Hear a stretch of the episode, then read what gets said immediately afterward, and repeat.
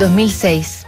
Chile elige a su primera presidenta mujer y dos años antes que Estados Unidos eligiera a su primer presidente afroamericano, una de las escritoras más queridas de Estados Unidos, Harper Lee, autora de Matar a un ruiseñor, novela cumbre sobre diferencias raciales en Norteamérica, le escribe a una líder de la lucha antirracial sobre leer y amar los libros. 7 de mayo de 2006. Querida Oprah, ¿te acuerdas de cuando aprendiste a leer o como yo ni siquiera puedes acordarte de la época en que no sabías hacerlo?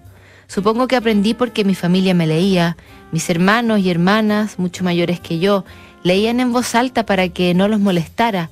Mi mamá me leía una historia cada día, en general clásicos para niños. Mi papá me leía el diario por las tardes y al final mi tío Wiggly antes de dormir.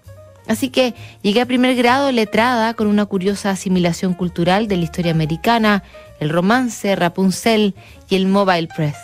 Signos tempranos de genialidad, muy lejos de eso. Leer era entonces un logro compartido con niños de mi edad. ¿Por qué esa precocidad endémica? Porque en la ciudad donde vivía, un pueblito remoto en los años 30, los más chicos teníamos muy poco que hacer además de leer. Una película, no muy seguido, en general no eran para chicos. Parque de diversiones, no había esperanzas. Estamos hablando de calles despavimentadas y de la Gran Depresión. Los libros eran escasos, no había nada parecido a una biblioteca pública, estábamos a millas de distancia de una tienda de libros ordenada por secciones, así es que los niños comenzábamos a leer lo que pillábamos y nos los íbamos intercambiando hasta Navidad, que era cuando nos restoqueábamos y comenzábamos nuevamente el intercambio. A medida que crecimos comenzamos a darnos cuenta de lo que cada uno de nuestros libros valía. Anne de Green Gables equivalía a dos Pops G Twins, dos Rover Boys a dos Tom Swift. La meta de todos era completar alguna serie y solo lo consiguió una vez un individuo de excepcional ambición que fue capaz incluso de intercambiar los juguetes de su hermana. Éramos privilegiados. Había niños, muchos de zonas rurales, que jamás habían mirado un libro por dentro hasta que llegaron al colegio. Poder leer en primer año era una tarea dificilísima para ellos y nosotros nos desesperábamos, al final los ignorábamos. Y solo cuando crecimos, algunos de nosotros descubrimos que le habíamos fallado a nuestros niños afroamericanos.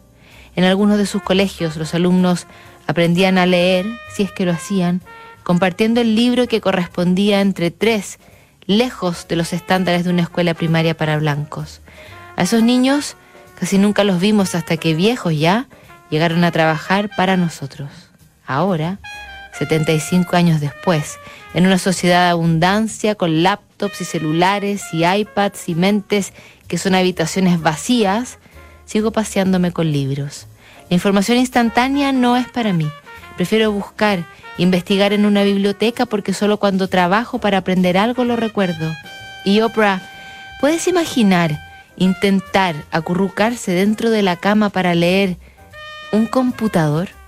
llorar por Ana Karenina o aterrarse con Hannibal Lecter, entrar en el corazón de las tinieblas con Kurtz o llamar por teléfono a Holden Caulfield, todo eso que pasa a medida que pasas suaves páginas enfrentada a la frialdad del metal de la pantalla. El pueblo de mi infancia ya no existe, tampoco el coleccionista ambicioso. De los que intercambiábamos solo quedamos tres y vivimos muy lejos uno de otro. Nos mantenemos en contacto por teléfono y nuestras conversaciones son de temas recurrentes. De nuevo, ¿cuál es tu nombre? Y después, ¿qué estás leyendo? Pero no siempre nos acordamos. Con mucho amor, Harper. Harper Lee, la mejor amiga de Truman Capote, moriría diez años después de escribir esta carta a Oprah Winfrey, amada por una nación entera y honrada por la industria editorial. Revisamos la próxima semana las primeras cartas de noviembre, que es notable. Inversiones sin fronteras es mirar el mundo de otra forma, es entender que las oportunidades están en los cinco continentes. Esto es lo que hacen en MBI Inversiones. Por eso, cuando busques dónde invertir tu patrimonio, cuenta con las inversiones sin fronteras de MBI Inversiones.